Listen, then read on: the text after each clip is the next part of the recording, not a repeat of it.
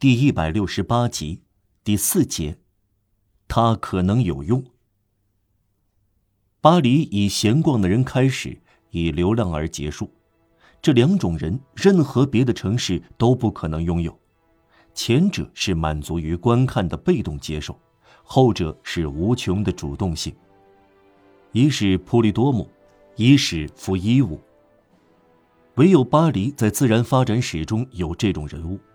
整个君主制包容在闲逛的人中，整个无政府主义包容在流浪儿中。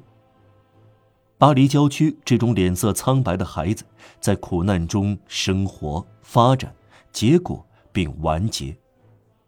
面对社会现实和人间事物，这是个会思索的目睹者。他以为自己无忧无虑，其实不是。他观看，准备嘲弄。对别的事儿也这样，不管你是谁，叫偏见也好，恶习也好，无耻也好，压迫也好，不公也好，专制也好，不义也好，暴虐也好，小心愣头愣脑的流浪儿，这小家伙会长大的。他是什么材料做成的？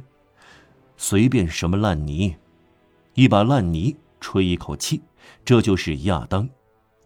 只要有神奇经过，神奇总要掠过流浪儿身上。命运青睐这个小家伙。命运这个词，意思有点指幸运。这个用普通泥土捏出来的小人儿，无知无识，好惊奇，平凡，低微，是个聪明人还是个傻瓜呢？等等看。纸陶器在旋转，巴黎精神。这个以偶然创造孩子、以命运创造成人的魔鬼，与拉丁的陶工不同，能把瓦罐变成双耳尖底瓮。